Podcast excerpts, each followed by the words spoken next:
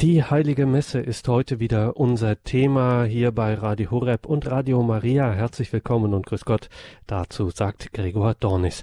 Und um auch gleich alle besorgten Fragen vorwegzunehmen, jawohl, der Moderator ist heute ein bisschen verschnupft. Das macht aber gar nichts, weil das, was ich hier zu sagen habe, darauf kommt sie gar nicht an, sondern darauf, was unser heutiger Gast zu sagen hat, nämlich Pfarrer Dr. Achim Dittrich aus Otterberg bei Kaiserslautern. Ihn haben wir dort am Telefon. Grüße Gott, Pfarrer Dittrich.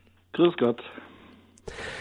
Pfarrer Dittrich, danke, dass Sie sich wieder die Zeit nehmen, uns hier in die Heilige Messe einzuführen. Die Kirche der letzten 100 Jahre mindestens hat ja doch immer mehr Wert darauf gelegt, dass wir die Laien, die sogenannten Laien, dass wir immer intensiver Anteil nehmen an dem, was da in der Heiligen Messe passiert. Das lateinische Wort, das der heilige Pius X. Anfang des 20. Jahrhunderts dafür geprägt hat, war Participatio Actuosa.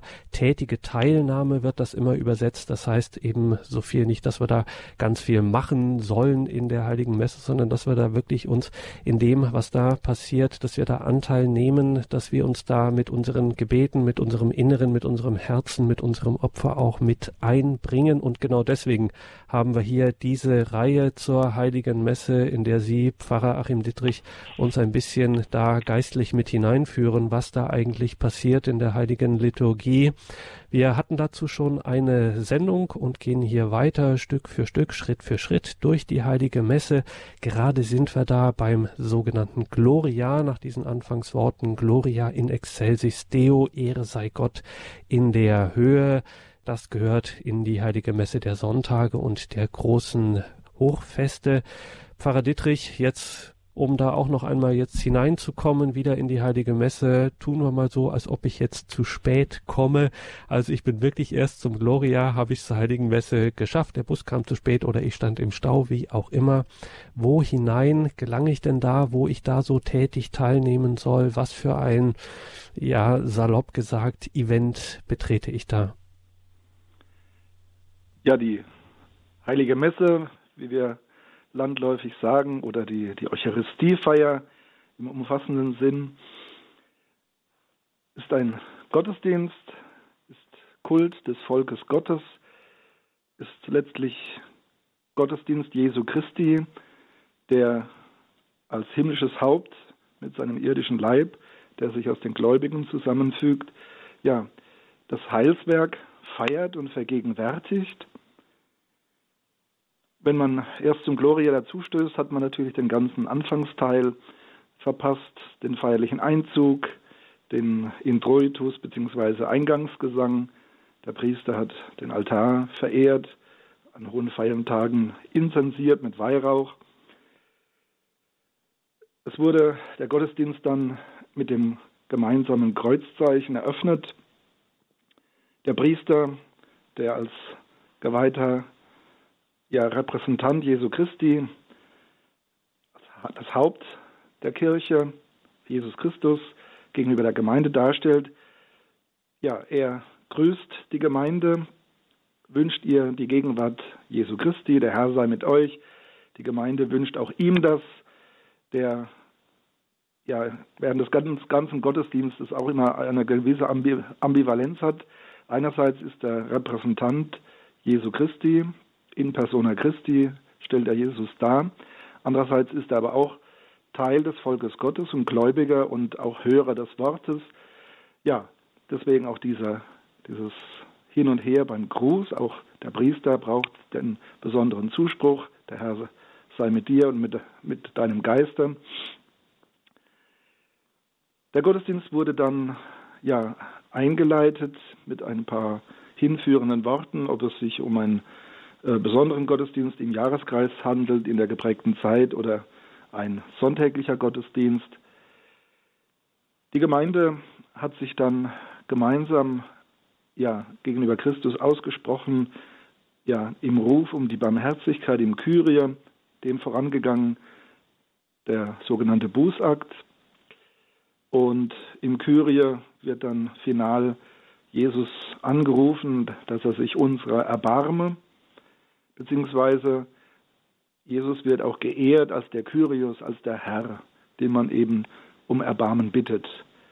Das Kyrie also Und dem schließt sich dann an, nach der Verge also die Vergebungsbitte äh, und der Zuspruch des Priesters, das Kyrie, dieser dreifache Ruf, schließt das ab und dann folgt im Anschluss direkt der Lobgesang, dieser feierliche Hymnus, das Gloria. Und ja, es ist etwas abrupt, wenn man hier dann einsteigt, aber auf der anderen Seite, das ist etwas, was überschwänglich ist, ein Lobgesang, der seine Wurzeln in der antiken Zeit hat, als man dem Kaiser, dem Potentaten äh, bei Triumphzügen zugejubelt hat. Da hat es so seine historischen Wurzeln, dieser Hymnus Gloria. Und es ist nicht eben irgendein Kaiser, der sich da vergöttern lässt, sondern es ist der Sohn Gottes, Jesus Christus, dem die Gemeinde hier zujubelt, den die Gemeinde wirklich ehrt als den Kyrios, als den wahren Herrn im Glauben. Eine wirklich prachtvolle, kann man sagen, oder ein eindrucksvoller Text, dieses äh, lateinische Original, dieses Gloria in excelsis Deo, wenn wir das in diesen äh, Wurzeltexten dann betrachten. Pfarrer Dittrich, gleich hier äh, wird so groß aufgefahren an dieser Stelle der Heiligen Messe. Also Sie haben gesagt, das Stichwort ist gefallen, das Heilswerk, das Jesus Christus in der, ähm, in der Liturgie äh, verrichtet dieses hier gleich am Anfang äh, sagt, findet die Gemeinde so große Töne an so großen Lobgesang an Sonntagen, an Hochfesten, bis auf wenige Ausnahmen im Kirchenjahr erklingt das dann. Wieso gleich hier am Anfang ein solcher Lobpreis? Also eigentlich könnte man sagen, gut, am Ende der Messe, wenn dann alles passiert ist, dann könnte man das, hätte das seine Berechtigung, aber gleich hier am Anfang schon hier dieses Gloria. Mhm. Ja, also der Gottesdienst ist ja nicht irgendwie eine Informationsveranstaltung, äh, wo irgendwas vorgetragen wird, wo man drüber nachdenkt, sondern es ist eine Feier, eine liturgische Feier und ähm, hat sehr viel mit, mit Danksagung und Lob zu tun. Deswegen hat man sich auch auf dem Zweiten Vatikanischen Konzil und in der anschließenden Liturgiereform dazu entschieden, äh, Früher hat man, wie gesagt, eher von der Missa gesprochen, von der Heiligen Messe, aber der offizielle Titel jetzt ist eigentlich Eucharistiefeier. Dieses griechische Wort Eucharistie heißt ja Danksagung, also man macht ganz deutlich, es ist ja eine Ehrerweisung, es ist eine Danksagung, es ist ein Lobpreis, der also hier den ganzen Gottesdienst auch prägt von seinem Charakter her. Und das soll, nachdem man sich gereinigt hat als Einzelner und als ganze Gemeinde im Busakt und im Kyrie, soll eben das Gloria das zum Ausdruck bringen. Es geht um eine Feier und der Blick richtet sich ganz klar auf den erhöhten Herrn, Jesus Christus. Es ist im Prinzip auch das Gloria ein, ein Anschlussgesang, ein Anschlusshymnus an das Kyrie. Wie gesagt, Kyrie bedeutet ja, der Kyrios ist ja der Herr, also ist auch schon ein Lobpreis und das Gloria baut diese Lobpreisung Jesu Christi aus. Es hat also von seiner Entstehung her, das Gloria also ist schon sehr früh geformt worden, in den ersten Jahrhunderten schon. Ähm, ja, man hat, die Gemeinde hat eben sich auch ein wenig abgegrenzt äh, im Kaiserreich, im römischen Kaiserreich, war damals eine riesige Weltmacht und keiner hat sich vorstellen können, dass das je anders sein könnte. Und der Kaiser war, wie gesagt, äh, eine wahnsinnig erhabene Gestalt und teilweise ließen sich dann auch die Kaiser dann wirklich auch ja, als, als Gottheit verehren.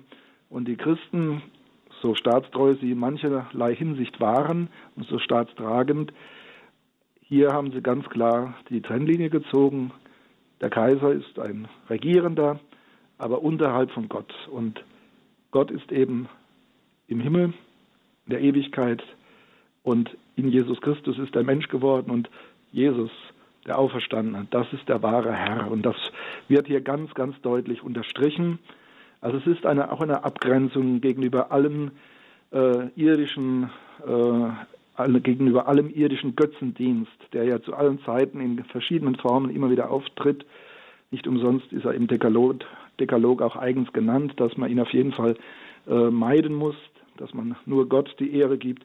Und das geschieht eben im Gloria in ganz besonderer Weise, außer in der Adventszeit und in der Fastenzeit äh, und unter der Woche. Da gibt es kein Gloria-Gesang, aber an allen Sonnen- und Feiertagen ähm, wird eben dieser Gesang genommen, ursprünglich also in der Westkirche natürlich in lateinischer Form, ähm, heute aber auch in mancherlei deutscher Vertonung. Und gerade diese Passage, sag ich mal, dieses Gloria wird in den allerseltensten Fällen gesprochen, sondern hier wird in der Regel in 99 Prozent der Fälle in den Gemeinden, sowohl in den kleinen Dorfkirchen als auch in den Kathedralen sowieso, wird dieses Gloria, dieses Ehre sei Gott in der Höhe in der heiligen Messe gesungen. Also auch hier wieder ein besonderer Ort dafür, dass auch die Musik, auf die wir auch mal kurz zu sprechen kommen müssen, die Musik in der heiligen Messe im christlichen Gottesdienst hat auch eine besondere Stellung. Ja, es ist also äh, nicht irgendein Text. Natürlich setzt sich dieser, dieser Text des Gloria aus verschiedenen Passagen zusammen. Also es geht los mit den bekannten weihnachtlichen äh, Passagen aus Lukas, Ehre sei Gott in der Höhe natürlich, wie es die, die Engel singen äh, in Bethlehem. Aber danach ist es eben ein Text, der formuliert ist äh, auf Jesus Christus hin vor allen Dingen. Und äh, es ist ein Hymnus von Anfang an gewesen, also ist zu singen. Ähm, ich habe das zwar in Italien während meines Studiums auch erlebt, dass er gesprochen wurde, aber ähm, das ist eigentlich nur, ja, wenn man salopp sagen möchte, die halbe Miete. Also äh, das widerspricht eigentlich dem Charakter des Gloria. Also ein Gloria muss gesungen werden, das ist ein Loblied, das ist ein Lobgesang und ähm, der Gesang ist ja die stärkere Form des Sprechens und das haben wir ja öfters im Gottesdienst, dass zumindest an Feiertagen ähm, gesungen werden muss. Das ist in der Ostkirche noch viel stärker, wo eigentlich der Gottesdienst über weite Strecken hin gesungen wird, also auch die, die priesterlichen Texte fast alle gesungen werden. Äh, das kennen wir natürlich im Westen auch, aber äh, meist dann doch beschränkt auf die Feiertage, auf Festgottesdienste. Und je nachdem, wie der Priester sangesfähig ist oder wie auch die Gemeinde sangesfähig ist, äh, gibt es da ein mehr oder weniger. Aber man sollte wirklich darauf achten, dass das äh, mehr wird, also oder ein gewisses Mindestmaß an Gesang nicht ausfällt. Und das Gloria, also sollte man unbedingt singen sagt Pfarrer Dr. Achim Dittrich, mit dem wir hier immer wieder an dieser Stelle einen Durchgang machen durch die Eucharistiefeier, die heilige Messe. Nach dem Gloria Pfarrer Dittrich kommt dann das erste wesentliche Gebet, nämlich das sogenannte Tagesgebet. Was ist das Besondere jetzt an diesem Gebet? Ja, die, diese Oratio, also dieses Gebet, äh, Kollektor hat man es auch genannt, ähm, beschließt eigentlich den Eingangsteil. Wir sprechen meistens von zwei Hauptteilen der, äh, der Eucharistiefeier, also dem Wortgottesdienst und der eigentlichen Eucharistiefeier im engeren Sinne. Äh, aber wir haben natürlich auch eine, einen Rahmen, eben die Einleitung, die Einführung, die Eröffnung und den Abschluss, den Segen. Und die Einführung ist tatsächlich relativ lang. Sie geht nämlich bis einschließlich zum Tagesgebet. Das ist ein Amtsgebet des Priesters, es ist ein Gebet, das äh, an Gott Vater gerichtet ist. Insofern, ja, ähm, muss das auch deutlich werden. Der Priester fordert auf, dass sich die Gemeinde sammelt zum Gebet. Ähm, es gab früher in manchen Ländern auch äh, eine, eine, Form, dass man hier eine lange äh, Pause gemacht hat, also ein langes Schweigen von zwei, drei Minuten. Einzelne Priester machen das heute noch, wobei das in vielen Gemeinden einfach nicht durchführbar ist. Aber es sollte wirklich das Gebet der nun versammelten Gemeinde sein, die sich eben zusammengefunden hat als Volk Gottes und so Gottesdienst feiert. Deswegen auch dieser Begriff Kollekta, also Sammelgebet. Der Priester spricht für die versammelte Gemeinde zu Gott Vater in Jesus Christus, im Heiligen Geist, also diese trinitarische Form ist in den allermeisten äh, Tagesgebeten auch gegenwärtig. Und es ist allermeistens auch ähm, ein, ein Lobpreis, ein dankender Charakter darin, aber auch natürlich äh, bei den geprägten Zeiten oder bei den Festtagen auch da natürlich ein Anklang an das jeweilige Fest. Dieses Tagesgebet äh, spricht der Priester mit erhobenen Händen, die eben verweisen, äh, man spricht zu Gott, dem Allmächtigen, zum dreifaltigen Gott. Und ja, heute ist das etwas verunklart wegen der Ordnung im Altarraum. Ähm, sinnigerweise sollte das gesprochen werden mit dem Priester als Vorsteher und die Gemeinde im Rücken.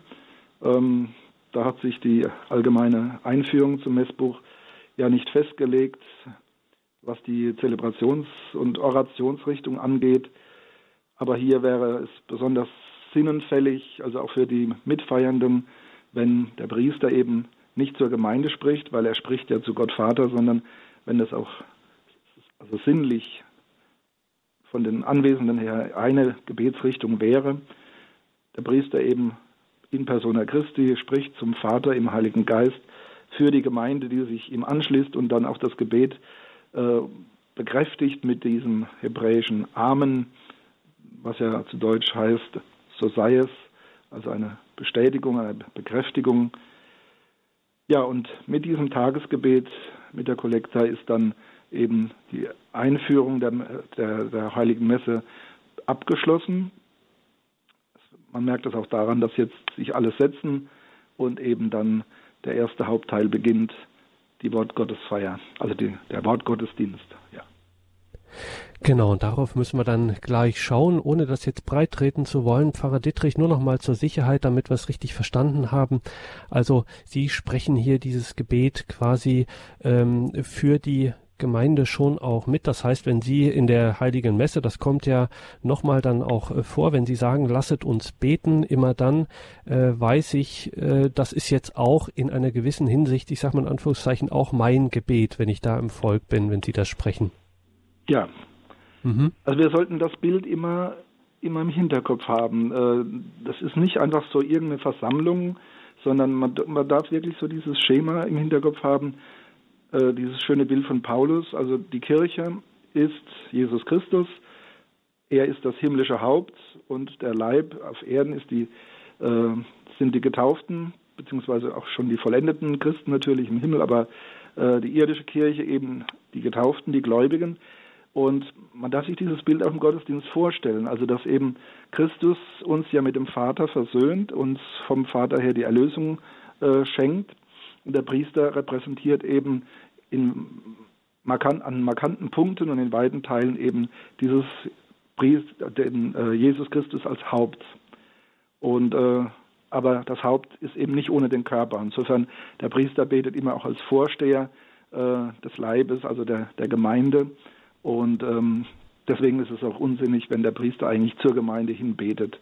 Also wenn, wenn da quasi äh, zueinander gesprochen wird, sondern das hat eine ganz klare Richtung auf Gott Vater hin. Und an dieser Stelle machen wir eine kurze Musikpause in dieser Sendung, in der wir im Gespräch sind mit Pfarrer Dr. Achim Dittrich aus Otterberg. Das liegt im Bistum Speyer.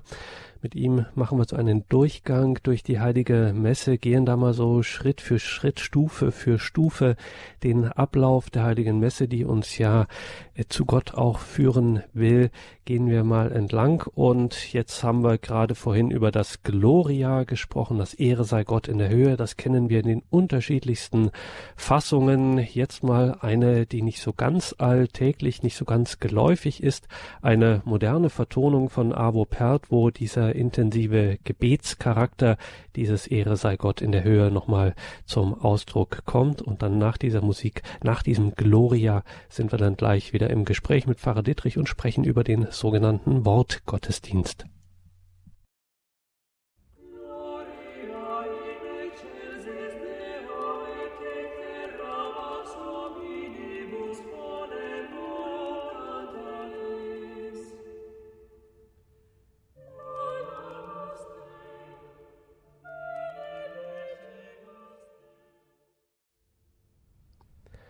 Das ist die Credo-Sendung bei Radio Horeb und Radio Maria. Heute mit Pfarrer Dr. Achim Dittrich aus Otterberg bei Kaiserslautern. Wir gehen durch die Heilige Messe, schauen nach Sinn und Bedeutung, nach dem geistlichen Sinn des, des liturgischen Handelns, dessen, was dort vollzogen wird und was wir ja innerlich mitvollziehen sollen. Wir Gläubigen, die wir der Heiligen Messe beiwohnen. Pfarrer Dittrich, wir sind jetzt bei dem sogenannten Wort Gottesdienst Gottesdienst, diesem Teil, wo es eben um die Verkündigung geht, wo es um unser Hören geht. Wir setzen uns hin und entweder Sie, wenn wir in kleiner Versammlung sind, oder ein Lektor trägt jetzt eine Lesung vor. Was ist das für ein Platz, für ein Ort in der Heiligen Messe, diese Lesung? Ja, wenn wir uns die Geschichte der Eucharistiefeier der Heiligen Messe anschauen, dann äh, sehen wir ja die beiden Teile. Das eine eben vom letzten Abendmahl her entwickelt, allmähliche Ablösung des äh, Sättigungsmahles, der Agape vom eigentlichen Opfermahl.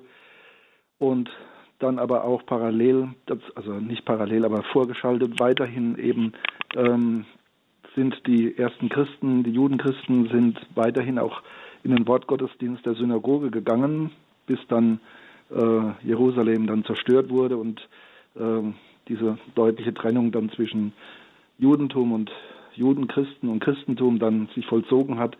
Aber dieses Erbe haben wir mitgenommen, also den Synagogengottesdienst, den Wortgottesdienst der Synagoge. Und ähm, den erleben wir in gewisser Weise bei jeder heiligen Messe, besonders feierlich und umfangreich natürlich am Sonntag. Da hat also auch das Zweite Vatikanum und die Liturgiereform hat es also auch etwas neu geordnet und auch die Landessprache möglich gemacht. Also die älteren haben noch erlebt, dass also eben in lateinischer Sprache die biblischen Texte vorgetragen wurden und dann noch zusätzlich äh, auf Deutsch dann übersetzt wurden. Äh, heute, weil man sagt, es ist Verkündigung und es ist wichtig, dass man die versteht, sie ist an die Gläubigen gerichtet, beschränkt man sich ähm, im neuen im neuen Messbuch Pauls VI. auf die landessprachliche Verkündigung. Ja, Gehen wir mal jetzt vom Sonntag aus. Von den Feiertagen haben wir eine dreiteilige Leseordnung. Ähm, die erste Lesung ist immer äh, aus dem Alten Testament, außer in der äh, österlichen Zeit. Da ist es, kommen dann auch noch die Apostelgeschichte in besonderer Weise zum Tragen. Aber grundsätzlich, wenn wir mal das, den normalen sonntäglichen Gottesdienst nehmen, die erste Lesung also aus dem Alten Testament. Ähm, es wird versucht, was bei dem großen Umfang des Alten Testamentes eigentlich nicht möglich ist, im Laufe von drei Jahren äh, wichtige Partien dieser vielen äh, biblischen Bücher darzubieten, natürlich mal nur auszugsweise. Äh, es ist ja eine gewisse, ähm, ja, es sind natürlich viele Löcher da und äh, es ersetzt nicht die Bibellektüre, die, die doch vielleicht jeder Christ einmal in seinem Leben gemacht haben sollte, dass man wirklich die Bibel von vorne bis hinten komplett am Stück liest. Aber man hört, äh, wenn das in der Pfarrei, in der Kirche praktiziert wird, doch äh, im Laufe von drei Jahren recht viel, auch vom Alten Testament. Es ist äh, bei der alttestamentlichen Lesung keine Bahnlesung im strengen Sinne, also dass kontinuierlich von vorne weg durch die biblischen Bücher hindurch gelesen wird. Also bei der ersten Lesung aus dem Alten Testament wird Rücksicht genommen auf das Evangelium, also meistens versucht man vom Motiv des Evangeliums, also des Abschnittes, der gelesen wird, ähm, etwas zu finden im Alten Testament, äh, dass das eben schon irgendwie auch äh, im Sinne der Verheißung oder einer besonderen äh, prophetischen Perspektive dann auch behandelt. wenn man da genau zuhört, also Altes Testament und Evangelium Sonntag, da gibt es meistens einen engeren Bezug, also zum Beispiel Mose äh, der, die, die Israeliten, in der Wüste von den Schlangen gebissen werden, der eben von Gott äh, dieses Heilszeichen der ehernen Schlange äh, aufrichtet und jeder, der auf die Schlange, diesen Schlangenstab achtet und schaut, der wird also vor dem Tod bewahrt und wenn das gelesen wird, kommt dann eben auch ein Evangelium äh, über das Kreuz äh, Jesu Christi. Ja, also das Alte Testament, wie gesagt, immer abgestimmt auf das Evangelium. Und es gibt dann eine zweite Lesung, die ist nicht absolut verpflichtend in Deutschland. Äh, man hat es im Rahmen der, Liturgiereform den Bischofskonferenzen freigestellt, äh, ob das ein Muss ist, diese dreiteilige Ordnung, oder ob es äh, möglich ist, eine der beiden Lesungen auszulassen. Es wird sehr, sehr empfohlen, aber es ist kein absolutes Muss. Altes Testament, erste Lesung, dazwischen dann einen Psalm, einen Antwortgesang, ähm, Zwischengesang, wie man auch sagt, und dann die zweite Lesung, die stammt aus äh, einer Epistel, also aus einem Apostelbrief äh, des Neuen Testamentes. Dann von der Struktur her ähm, das Halleluja als feierlicher, feierliche Akklamation, als feierlicher kurzer Lobgesang und dann eben als Höhepunkt ähm, des Wortgottesdienstes das Evangelium, also ein Abschnitt aus einem der vier Evangelien. Wir haben da verschiedene Kreise, Leseordnungen. Also wenn wir jetzt mal den Sonntag nehmen, gibt es eine Einteilung in drei Lesejahre, A, B, C. Und ähm, die Evangelien sind also diesen drei Lesejahren zugeordnet. Äh, derzeit wird also im Lesejahr B, das noch bis Christkönig geht, wird also aus dem Markus-Evangelium gelesen. Äh, wird dann einige Wochen wird, werden dann äh, ein bisschen aufgefüttert, könnte man sagen, ähm, durch das Johannesevangelium. Also es gibt einige Sonntage dann, wo Johannes 6 gelesen wird. Ja, Markus also in B. Nächstes Jahr in C kommt dann äh, Lukas, das Lukas-Evangelium. Im Lesejahr A ist es Matthäus. Und das Johannesevangelium hat kein eigenes Lesejahr, sondern wird vorrangig in der äh, Fastenzeit, in der österlichen Bußzeit gelesen und in der Osterzeit und wie gesagt auch äh, im Lesejahr B um Markus, das ja ein relativ kurzes Evangelium ist, äh, dann etwas auszugleichen. Äh, kann man übrigens auch erwähnen, dass jetzt äh, mit dem Lesejahr C ein neues Lektionar äh, verwendet werden soll, wenn es pünktlich geliefert wird. Mit der Neuübersetzung ähm, oder Neufassung äh, der Einheitsübersetzung kommen jetzt auch neue liturgische Bücher peu à peu und das beginnt jetzt zum neuen Lesejahr ab Advent, Lesejahr C, also mit einem neuen Lektionar.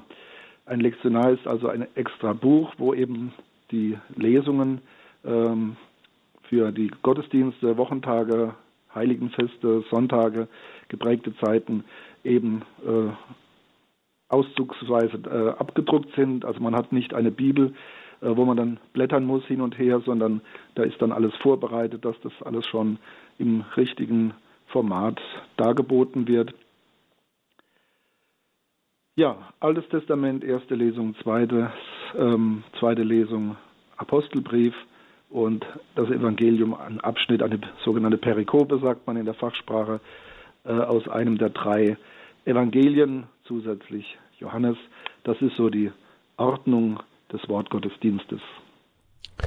Und das haben Sie jetzt gesagt. Da gibt es viele Texte, gerade nach dem Zweiten Vatikanischen Konzil im letzten Jahrhundert, im Zuge der darauffolgenden Liturgiereform, hat man da viele Texte hinzugefügt, sind da in diese neue Leseordnung, wie das auch gerne genannt wird, äh, hinzugekommen. Mal äh, eine Frage an den Theologen Dr. Achim Dietrich. Wieso ist eigentlich der Kirche diese Verkündigung des Wortes Gottes so wichtig? Also man kann ja auch die Empfehlung geben, also Leute, lest mal schön äh, die Bibel und das kann nichts schaden. Warum spielt das auch liturgisch auf einmal in der Kirche, in der heiligen Messe, in der Eucharistiefeier doch eine verstärkte Rolle? Warum war der Kirche das wichtig, dass hier das Wort Gottes selber erklingt, dass wir das hören sollen? Ja, also das war keine völlige Neuerung, sondern eine Neuakzentuierung. Äh, ich denke, das, das, Hauptmoment ist dann die Einführung der Landessprache. Das, glaube ich, ist das größte, die größte Veränderung im Vergleich zur alten Liturgie. Ähm, aber man hatte den ausdrücklichen Wunsch auf dem Konzil, also dass der sogenannte Tisch des Wortes reicher gedeckt wird, also umfangreicher äh, Lesungstexte vorgetragen werden. Also ich finde immer sehr schön, dass das, äh, das bekannte Lied von Michael Haydn, äh, auf, Herr, auf dein Wort erscheinen wir, das sehr schön ins Bild bringt. Also Äh, der Gottesdienst ist von, von, seiner, von seinem äußeren Phänomen her ein Ruf. Die Glocken machen es deutlich, die rufen zur Messe und letztlich ist es Jesus Christus, der eben das Evangelium verkündet vom Reich Gottes und er spricht das Wort in die Welt, auf die Menschen hin, er ruft die Menschen. Also wir werden gerufen, ähm, deswegen das Wort hat einen, einen ganz wichtigen, eine ganz wichtige Bedeutung.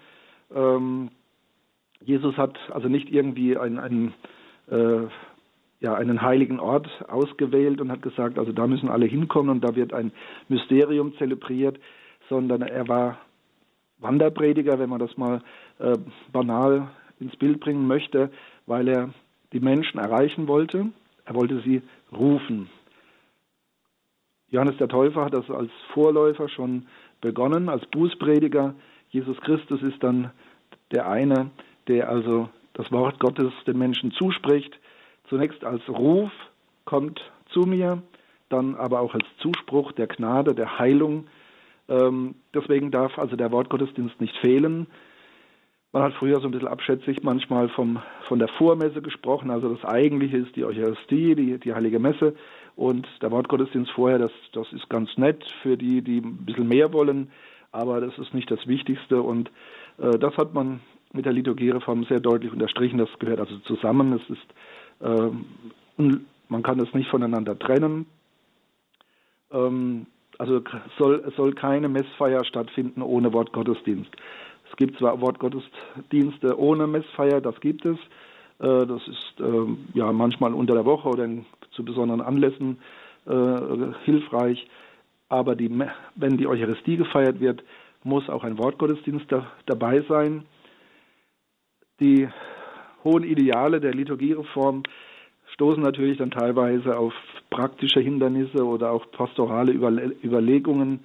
Ähm, ja, das weiß wahrscheinlich jeder, dass in manchen Kirchen sonntags alle drei Texte vorgetragen werden, Altes Testament, Apostelbrief, Evangelium, aber nicht wenige Kirchen, wo eben aus Prinzip auch nur äh, eine Lesung genommen wird, Evangelium plus eine Lesung und dann wird entweder das Alte Testament genommen oder der Apostelbrief. Ähm, wie gesagt, die Bischofskonferenz hat das tatsächlich äh, freigestellt. Es ist also erlaubt, eine Lesung wegzulassen aber es wird auch äh, ermahnt, dass man das nicht leichtfertig tun sollte. Und ich finde zum Beispiel, dass also das Alte Testament, dieser, dieser Text eigentlich immer dazugehört, ähm, schon allein deswegen, weil die Bibel eben das Alte Testament umfasst, weil wir von, von der Heilsgeschichte her mit dem Judentum und mit dem, mit dem heiligen Buch der Juden eng verbunden sind. Und wenn wir auf Jesus hören, der also auch ganz aus den äh, Psalmen heraus und aus den äh, Prophetenworten auch gelebt hat. Also äh, er war wirklich auch von seiner Religion her als Mensch Jude und hat das also auch als Messias in keinster Weise abgetan, sondern wirklich organisch mit hineingenommen in dieses neue Volk Gottes, in die neue Kirche. Deswegen sollte eigentlich das Alte Testament nie fehlen. Und es wäre sehr schade, wenn aber dann Apostel, die Apostelbriefe unter den Tisch fallen, Deswegen plädiere ich immer dafür und werbe auch dafür, auch bei den Lektoren und bei den Leuten, dass man sich wirklich die Zeit nimmt, die Muße, ähm, alle Texte zu hören, zu bedenken. Äh, das große Paradebeispiel ist dann immer die Osternacht, wo man theoretisch ja also ähm, ja zwölf insgesamt zwölf Texte lesen könnte, wo aber dann meistens äh, ja vier, fünf oder sechs äh, vorgetragen werden. Wir haben übrigens bei der Osternacht auch schön die alte Form, wie früher äh, im, im, ersten Jahrtausend der Wortgottesdienst ausgesehen hat. Also Text aus der Heiligen Schrift, Lesung, die also zu Gehör gebracht wird, die man hört, nicht zusammen liest oder so wie im Bibelkreis, sondern wirklich sich zusprechen lässt, hört. Deswegen sollte eigentlich auch wirklich ein Lektor das vortragen und auch der Priester sollte hier Hörer sein. Und danach antwortet die Gemeinde, die Gemeinde dankbar mit einem Psalm, mit einem Gesang, so wie es ja auch in der Osternacht sehr schön ist. Und der Priester schließt das Ganze mit einer Oration ab. So war also ursprüngliche Wort, der ursprüngliche Wortgottesdienst äh, gegliedert. Das hat sich etwas gestrafft. Ähm, die Oration des Priesters ist also weg, weggefallen und äh, man beschränkt sich normalerweise auf einen Antwortpsalm, der übrigens eigentlich auch ein fester Text ist. Also ähm, zwischen erster und zweiter Lesung sollte man möglichst einen, den Psalm des Tages nehmen, der auch inhaltlich abgestimmt ist. Also es sollte auf jeden Fall ein Psalm sein.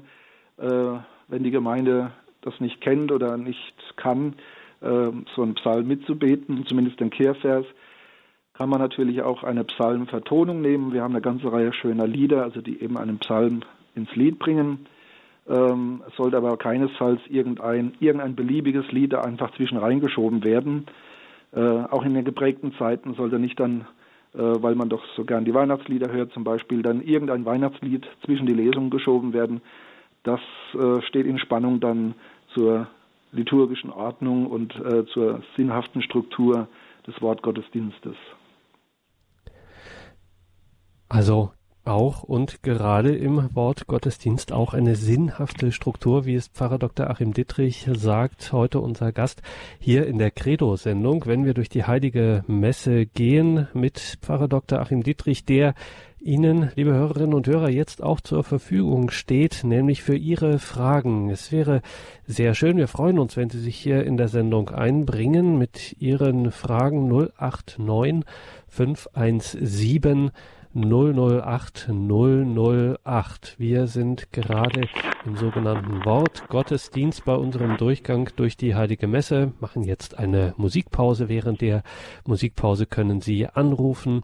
Gabriele Lemmenfeldges in der Regie nimmt Ihre Anrufe gern entgegen 089 517 008 008 unsere Telefonnummer, eine deutsche Telefonnummer. Das heißt, wenn Sie uns außerhalb von Deutschland hören, sehr gern können Sie uns natürlich auch anrufen. Da müssen Sie halt nur die Hörernummer mit der deutschen Vorwahl wählen.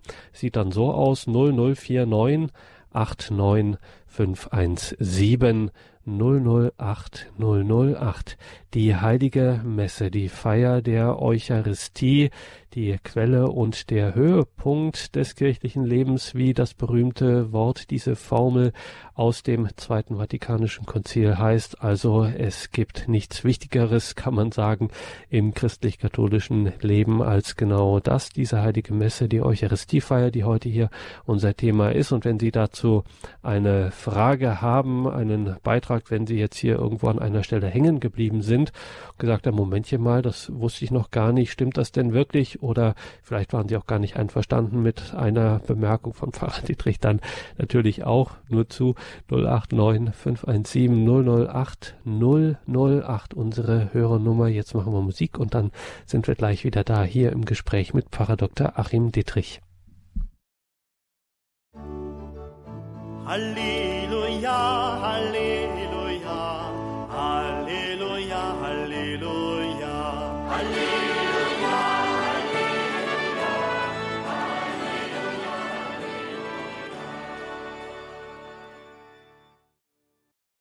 Die heilige Messe, unser Thema heute hier in der Credo-Sendung. Wir sind verbunden mit Pfarrer Dr. Achim Dittrich aus Otterberg bei Kaiserslautern. Gerade zuletzt haben wir mit unserem Durchgang in der heiligen Messe auf die Lesungen und das Evangelium, also diesen Wortbeitrag, die Wortverkündigung im engeren und im strengen Sinn des Wortes in der heiligen Messe, bevor es dann später weitergeht zum eucharistischen Teil des Gottesdienstes der Heiligen Messe 089 517 008 008. Unsere Leitungen sind offen für Ihre Fragen, für Ihre Beiträge. Sie können mit Pfarrer Dr. Achim Dietrich ins Gespräch kommen. 089 517 008 008. Und als erste Anruferin darf ich begrüßen die Frau Albrecht aus Burgau. Grüß Sie Gott. Guten Abend. Herr Donnis und guten Abend, Herr Dr. Dietrich. Ich habe eine Frage zur Eucharistiefeier und zwar gibt es eine Ordnung, wann in der Heiligen Messe gekniet, gestanden oder gesessen wird? Danke für die Frage, Frau Albrecht. Ja, darauf werden wir auch noch äh, intensiv hier zu sprechen kommen. Vielleicht eine, ein kurzer Überblick, Pfarrer Dittrich, wann hier welche liturgische Haltung so grob gesagt in der Heiligen Messe denn angezeigt ist. Steht man, beziehungsweise dann, wenn es äh, sich verdichtet in der, äh, bei der Wandlung, dann ist dann auch die, das Knien natürlich äh, angemessen. Beim Evangelium steht man, das ist ganz wichtig, also schon beim Halleluja steht, stellt man sich, weil das einfach ähm, etwas ganz Feierliches ist, wo man dann auch mitsingt. Und äh, bei den Lesungen selbst äh, kann man sitzen, da kann man also ganz gesammelt in Ruhe zuhören. Und ähm, ja, also es gibt äh, eine, eine gewisse Ordnung des äh, Stehens und Sitzens und Kniens. Ähm, aber richtig, also richtig dogmatisch ist das nicht. Das ist auch in manchen Ländern äh, unterschiedlich. Ähm, aber zum Beispiel das Evangelium, das Halleluja, ähm, da stehen alle, das ist, glaube ich, weltweit so. Und ähm, das Knien ist dann mehr im zweiten Teil, dann äh, bei der Wandlung selbst im Hochgebet. Und nur noch mal zur Sicherheit, weil wir Sie am Anfang, Pfarrer Dittrich, Ihre Antwort nicht ganz gehört hatten. Da war die Leitung kurz unterbrochen. Ähm, ich vermute mal, Sie sagten, dass man am Anfang zum Eingang der Heiligen Messe steht. Ja, also im Prinzip ähm, die ganzen gesungenen Teile sind eigentlich sinnigerweise im Stehen. Mhm. Äh, das hat auch was mit dem Singen zu tun, weil im Sitzen singt sich eigentlich nicht gut. Wie gesagt, es, es gibt keine strenge Ordnung, äh, es gibt Empfehlungen und äh, auch landestypische Gewohnheiten. Äh, beim Einzug natürlich sitzt man nicht. Also wenn, wenn äh, der feierliche Einzug ist und das Eingangslied und die Eröffnung, das ist ein Teil, wo man auf jeden Fall steht. Während den Lesungen, da kann man sitzen äh, und dann wieder ab der Gabenbereitung. Und wie gesagt, dann beim Hochgebet ist dann auch das Knien angebracht. Jetzt sind wir mal ganz fromm, Pfarrer Dietrich, ähm, und äh, präzisieren nochmal, aber auch das Sitzen ist eigentlich ja, könnte man sagen, streng genommen auch eine liturgische Haltung. Das heißt, ich sitze und höre jetzt auch aufmerksam zu. Also zum Beispiel bei der Lesung. Das ist nicht so, dass ich mich hinsetze und sage, jetzt kann der da vorne mal machen, sondern auch mhm. das ist in einer gewissen Hinsicht eine Form tätiger Teilnahme durchaus.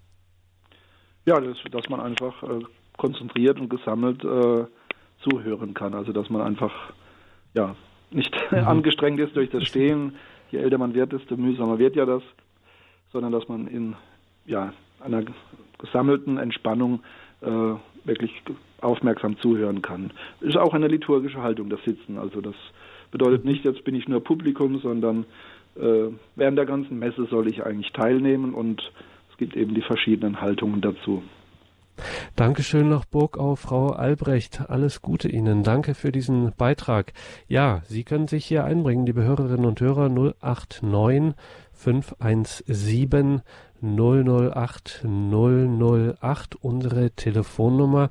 Pfarrer Dittrich, noch eines zum Evangelium, wenn wir jetzt schon bei liturgischen Haltungen waren, vielleicht auch ein Wort noch zu liturgischen Gesten, was viele, die neu zur Kirche kommen, äh, dann äh, immer gerade beim Evangelium äh, bemerken und da etwas verunsichert sind, weil sie dann denken, sie müssen ein Kreuzzeichen machen, aber irgendwie machen die Leute dann doch was anderes, nämlich da wird so ein kleines Kreuz jeweils auf Stirn, auf Mund und auf die Brust gemacht. Was hat das eigentlich für eine Bedeutung? Wieso macht man denn das? Mhm. Ja, das ist eben eine besondere äh, Kennzeichnung, äh, wie das Wort Gottes aufgenommen werden möchte. Das Evangelium ist ja die höchste Form der Wortverkündigung, also hier spricht dann wirklich ausdrücklich Jesus Christus selbst, deswegen ist es auch dem geweihten Amt vorbehalten, also Diakon oder Priester. Und ähm, vielleicht gehen wir es mal ganz kurz systematisch durch. Also, also zuerst das feierliche Halleluja, äh, ein, also aus dem Hebräischen äh, eine, eine, ein Lobpreis Gottes, ähm, der also gesungen wird zu singen ist auch wirklich. Also äh, ja, und dann eben die Einladung, also der Herr sei mit euch, mit deinem Geiste. Und dann kommt die Ansage aus dem heiligen Evangelium nach und dann kommt eben die Ansage, aus welchen äh, der vier Evangelien man liest. Und die Gläubigen und auch der Priester selbst äh, machen diese drei kleinen Kreuzchen auf Stirn, Mund und Herz. Ehre sei dir, o Herr. Äh, also staffelt sich auch mit den Worten. Ehre sei dir, o Herr, ist zunächst einfach nur ein einfacher, ein einfacher Lobpreis Gottes, eine Ehrung. Äh, die drei Kreuzchen haben äh, vom Brauchtum her aber auch einen schönen Sinn. Die Stirn steht für den Kopf, für den Verstand, der Mund eben für das Sprechen, für das Antworten und äh, das Herz eben für die Gefühle, das Innerste des Menschen. Also der, das Wort Gottes soll mit dem Verstand aufgenommen werden und soll aber im Herzen ankommen und mit dem Mund sollen wir darauf Antwort geben, indem wir eben auch Gott ja äh, durch unser Leben antworten und auch Gott danken und ehren. Sagt Pfarrer Dr. Achim Dittrich hier in der Credo-Sendung bei Radio Horeb und Radio Maria mit einem Blick in die Heilige Messe, genauer mit einem Durchgang. Wir gehen Schritt für Schritt, Stufe für Stufe die einzelnen die einzelnen Etappen der heiligen Messe, dieser Eucharistiefeier des Gottesdienstes gehen wir hier durch, weil wir vorhin über Gesten gesprochen haben. Eine Geste müssen wir in diesem Wort Gottesdienst auch noch betrachten, nämlich das äh, sieht man dann immer das gab es schon mal am Anfang der Heiligen Messe. Da haben wir etwas gesehen, was man einem Priester eigentlich so gar nicht mit einem Priester verbindet, nämlich den Kuss. Sie küssen den Altar zum Eingang der Heiligen Messe mhm. und wenn Sie das Evangelium gelesen haben, küssen Sie das auch nochmal. Das ist etwas Besonderes. Warum machen Sie das? Ja, das ist also der Kuss der, des, äh, der Ehre, des, äh, der Verehrung, ein Verehrungsgestus also das Buch ist ja ein, ein besonderes, äh, äh, schön gestaltetes Buch. Also es ist wie gesagt nicht eine komplette Bibel, es ist ein äh, Lektionar und nach hohen Feiertagen haben wir sogar dann eine, eine, einen eigenen Evangeliar, also für, für, nur für das Evangelium. Ähm, es ist auch so, dass wenn das Evangelium zu Ende ist, ähm, das wird ja nicht von irgendeinem Blatt runtergelesen, sondern es wird dann auch hochgehalten Evangelium unseres Herrn Jesus Christus. Also Evangelium, wenn man es übersetzt, frohe Botschaft und auch äh, herrschaftliche Botschaft Jesu Christi. Also es wird in die Höhe gehalten und auch äh, es gibt auch die Form, dass man mit dem Evangeliar die Gemeinde noch segnet und eben um deutlich zu machen, wie wertvoll das Wort Gottes ist, wie wertvoll Jesus Christus, der eben ja das Mensch gewordene Wort Gottes ist, wie wertvoll das ist, ähm, wie heilig das eben diesen Kuss der Ehrfurcht ähm, gibt auch noch den, den stillen Vers, dass eben äh, durch das Evangelium Jesu Christi unsere Sünden getilgt werden sollen. Ähm, ja, also das ist einer, äh, es ist quasi der Höhepunkt de, des ersten Teiles der Messe, also des Wortgottesdienstes, ist wirklich die Verkündigung des Evangeliums, äh, auch mit all den Gesten und dann, was ja noch dazu gehört, eben auch die Auslegung, die Darlegung in der Homilie, in der Predigt und dann das Gebet der Gemeinde auch als Konsequenz aus dem Evangelium heraus eben in den Fürbitten. Genau, die Auslegung des Evangeliums, die Predigt, die Homilie. Jetzt haben Sie das angesprochen. Bislang hatten wir ja Pfarrer Dietrich in der Heiligen Messe festgelegte Texte vorgegeben von der Kirche, die sowohl was eben immer wieder dieselben Texte sind, Kyrie, Gloria, als auch dann, was so täglich dann wechselt, wöchentlich, die das Tagesgebet, die Lesungen etc. Und jetzt haben wir etwas, was eigentlich, ja, könnte man sagen, Freestyle ist. Also jetzt äh, ist nichts mehr vorgegeben. Jetzt sind Sie, der Priester bzw. der Diakon, dran. Jetzt haben Sie die freie Rede, die Predigt. Äh, was muss da könnte man eine ganze Sendereihe dazu machen. Da gibt es sogar ein eigenes theologisches Fach, was sich damit intensiv beschäftigt. Mhm. Ähm, trotzdem hier in der Kürze der Zeit die Predigt. Was äh, muss da hinein oder was sagen Sie da eigentlich? Ja, also man muss das präzisieren, dass man feststellt, also es ist die Predigt in der Heiligen Messe. Die ist ebenso wie das Evangelium, also dem, äh, dem Priester bzw. Diakon vorbehalten, ähm, weil hier Christus spricht und äh, in persona Christi. Es gibt eben auch noch andere Predigten, also es gibt Fastenpredigten oder früher gab es, äh, hatte die Predigt auch ein bisschen anderen Charakter, das hat auch das, die Liturgiereform nochmal neu äh, akzentuiert in der Heiligen Messe soll es eine Homilie sein.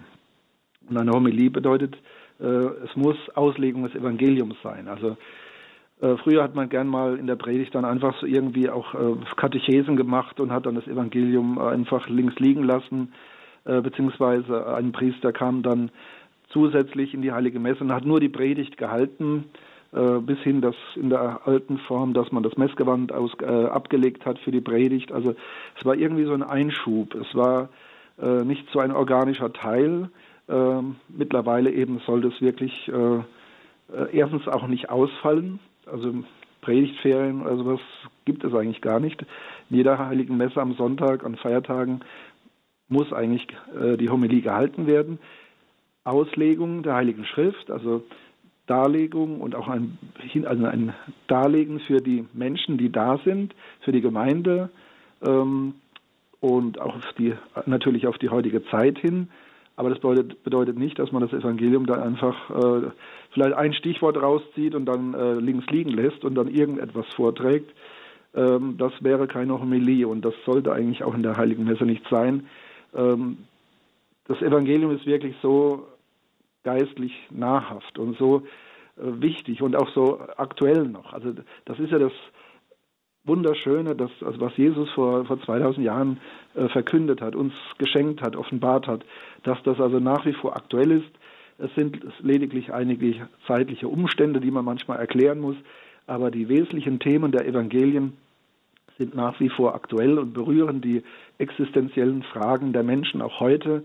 Und das ist eben die Aufgabe des Priesters äh, in der Homilie, in der Predigt, das äh, ja, so vorzutragen, dass es die Menschen verstehen, das erste ist, dass es akustisch verstehen, was nicht in jeder Kirche einfach ist, je nach Lautsprecheranlage und auch nach der, ja, der Haltung des Priesters, also äh, wie, wie man das eben auch beherrscht, äh, mit dem Mikrofon umzugehen, aber natürlich dann auch die Worte so zu wählen, dass das möglichst viele gut verstehen können, äh, auch die Gedankengänge. Ähm, das ist natürlich eine hohe Kunst. Also gut zu predigen, für möglichst viele verständlich, aber auch ergreifend und motivierend. Deswegen gibt es eine eigene Ausbildung dafür, also die sogenannte Homiletik, Predigtausbildung im Studium.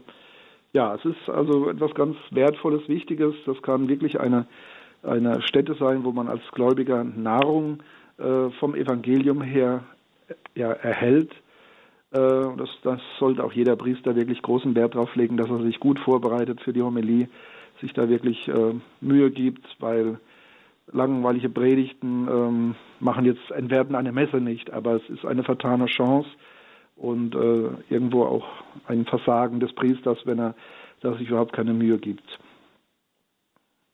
Und nachdem ich diese Predigt gehört habe, Pfarrer Dittrich, bin ich jetzt wieder an der Reihe. Das Volk, das versammelte Volk Gottes in der Kirche, erhebt sich jetzt und spricht das Glaubensbekenntnis. Warum Credo, findet ja. das Credo, mhm. warum findet das an dieser Stelle statt nach der Predigt? Ja, also äh, an Sonn- und Feiertagen, äh, so wie das Gloria, das ist dann auch ein fixer Punkt. Ähm, jeder Einzelne hat jetzt zugehört bei der Homilie, bei der Predigt und das sollte das durchaus auf sich selbst beziehen. Aber das äh, Glaubensbekenntnis ist dann wieder so ein Punkt, ähm, der eben die Gemeinschaft des Glaubens dann berührt, meine Teilhabe äh, an der Kirche, an der Glaubensgemeinschaft. Das Glaubensbekenntnis stammt ja aus der Taufliturgie, hat dann seinen festen Platz auch in der Heiligen Messe gefunden und ist eine Vergewisserung a meiner Taufe, meines äh, meiner Begnadung durch Jesus Christus und das natürlich aber auch als Gemeinschaft. Wir sprechen zwar Credo, also ich glaube, aber wir sprechen es gemeinsam und äh, vergewissern uns auch, dass wir eben Teil einer Glaubensgemeinschaft sind und nicht jeder sich da jetzt was rauspickt, was ihm so passt oder was ihn anspricht. Also war ganz nett, dass der Aspekt hat mir gefallen, das andere interessiert mich nicht. Also so ist eben ähm, das Evangelium nicht. Und das Glaubensbekenntnis, denke ich, ist noch so mal ein Vollzug ähm, der Zugehörigkeit zu Jesus Christus, der Zugehörigkeit zu seiner Kirche. Sagt Pfarrer Dr. Achim Dittrich. Mit ihm gehen wir hier an dieser Stelle durch die Heilige Messe. Ein Punkt fehlt uns im Wortgottesdienst noch die Fürbitten. Das nehmen wir dann beim nächsten Mal quasi als Übergang zu diesem letzten großen Teil zum eigentlichen Epizentrum, kann man so sagen, der Heiligen Messe, nämlich der Eucharistiefeier. Da nehmen wir das dann noch mit rein und kommen dann weiter eben genau zu diesem hin, was wir dann Gabenbereitung, Opferung nennen und dann eben das die Eucharistie mit der Wandlung Kommunion und dann geht es eben damit weiter beim nächsten Mal. Für heute belassen wir es dabei. Vielen Dank, Pfarrer Dittrich, für diese Informationen, für diese geistliche Vertiefung, dass wir die heilige Messe auch immer geistlicher dann auch mitfeiern können, dass wir das nicht alles nur einfach über uns ergehen lassen sozusagen und pflichtbewusst dahingehen und dann ähm, teilnahmslos zusehen, was der Priester da vorne macht und froh sind, wenn das alles vorbei ist, sondern dass wir wirklich auch daraus tiefen geistlichen Gewinn ziehen, um es ganz fromm zu sagen, dass wir die Gnaden in uns wirken lassen, die uns dazukommen. Dazu soll diese Reihe ein wenig helfen, beitragen. Danke für heute, Pfarrer Dietrich. Liebe Hörerinnen und Hörer, wenn Sie das Ganze noch einmal hören möchten, na klar, es gibt das Ganze auch auf einer CD, wie Sie das gewohnt sind beim Radio Horeb CD-Dienst und auch im Podcast-Angebot in unserer Mediathek auf horeb.org können Sie das nachhören, beziehungsweise in der Horeb-App danke Ihnen allen fürs Dabeisein, für Ihre Verbundenheit mit Radio Horeb und vor allem, dass Sie durch Ihre Spenden auch möglich machen, das überhaupt möglich machen, dass wir hier miteinander beten können, dieser großen Gebetsgemeinschaft von Radio Maria und Radio Horeb. Das ist nur möglich durch Ihren Beitrag, durch Ihr Gebet, durch Ihre Spende, durch Ihr Opfer. Ein herzliches Vergelt's Gott allen dafür. Mein Name ist Gregor Dornis. Ich wünsche Ihnen allen einen gesegneten Abend und eine behütete Nacht und vor allem danken wir nochmal Pfarrer Dittrich und lassen ihn natürlich nicht gehen, ohne dass wir nicht zuvor von ihm den priesterlichen Segen empfangen haben. Ja, gerne. Herr Jesus Christus, du bist das Wort Gottes, das Mensch geworden ist, um uns zu erlösen, um uns wieder mit dem Vater zu vereinen. Wir danken dir für dein Wort, dein, deine Hingabe, deine Offenbarung. Wir bitten dich, lass uns nicht mit tauben Ohren durch das Leben gehen, sondern dein Wort aufnehmen und beherzigen, deine Gnade und deinen Geist empfangen. Das gewähre der dreieinige Gott, der Vater, der Sohn und der Heilige Geist. Amen. Gelobt sei Jesus Christus. In Ewigkeit. Amen.